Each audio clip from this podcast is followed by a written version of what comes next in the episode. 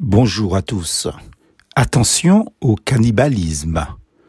Mais si vous vous mordez et vous dévorez les uns les autres, prenez garde que vous ne soyez détruits les uns par les autres. Galates 5, verset 15.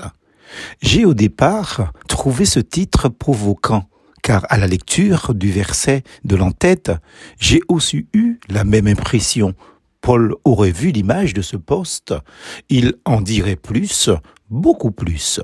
L'anecdote, deux serpents sont morts. L'un, le cobra, meurt étouffé. L'autre, le python mordu par le cobra, meurt empoisonné.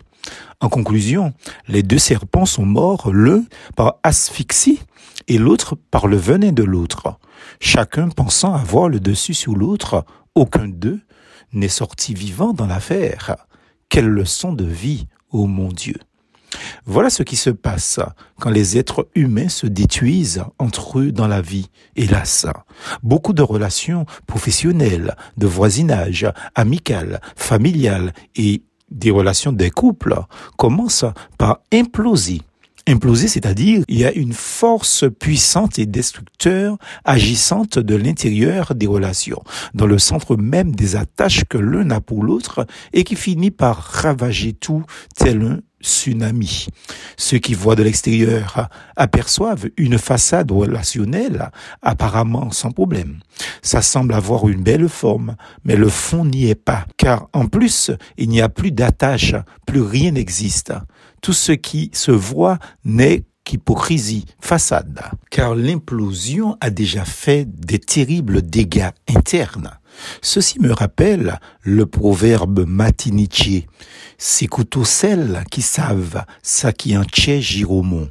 C'est le couteau seul qui sait ce qui est à l'intérieur du jurement. Ça veut dire qu'une personne souffre, mais intérieurement, et personne ne le sait. Il y a tant de personnes, d'amis, d'hommes et de femmes, des couples qui souffrent en silence. Hélas, après l'implosion vient souvent l'explosion, c'est-à-dire quand la relation va éclater au vu et au su de tous, mais si violemment qu'elle se dispersera, elle projettera des fragments partout autour. Il arrive qu'on cherche à cacher aux autres ses peines, par peur peut-être du jugement des autres. Alors on tente de s'en sortir seul. Mais quand la détonation, entre guillemets, a eu lieu, on ne peut plus rien cacher, ni rien faire pour concilier, hélas, les parties, sauf par la grâce de Dieu. Nous vivons ce temps-là, cette époque où nous nous détruisons davantage les uns les autres, un temps où nous nous mordons, nous nous étouffons, la société a tellement modelé les gens que chacun a un ego surdimensionné maintenant. Chacun pensant être supérieur de l'autre. L'homme devient un prédateur pour l'homme. Leur envie d'autorité, de domination est un tel point d'égoïsme que certains enveniment la vie des autres avec des commérages, de l'envie, de la tromperie, de la traîtrise. Et aujourd'hui, chacun a peur l'un de l'autre. On en est arrivé à se détruire l'un l'autre. Mais si vous vous mordez, vous dévorez les uns les autres. Prenez garde que vous ne soyez détruits les uns par les autres, disait l'apôtre Paul. Grâce à Dieu, si nous laissons le Saint-Esprit faire son œuvre en nous, les choses peuvent changer. Mais si seulement nous le voulons, Dieu ne nous forcera pas.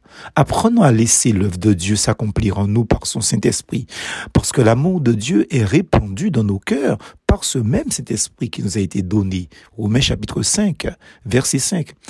À coup sûr, si son œuvre ne se fait pas en nous, nous nous détruirons les uns les autres et nous finirons de toute évidence comme ces deux malheureux serpents. Plus force.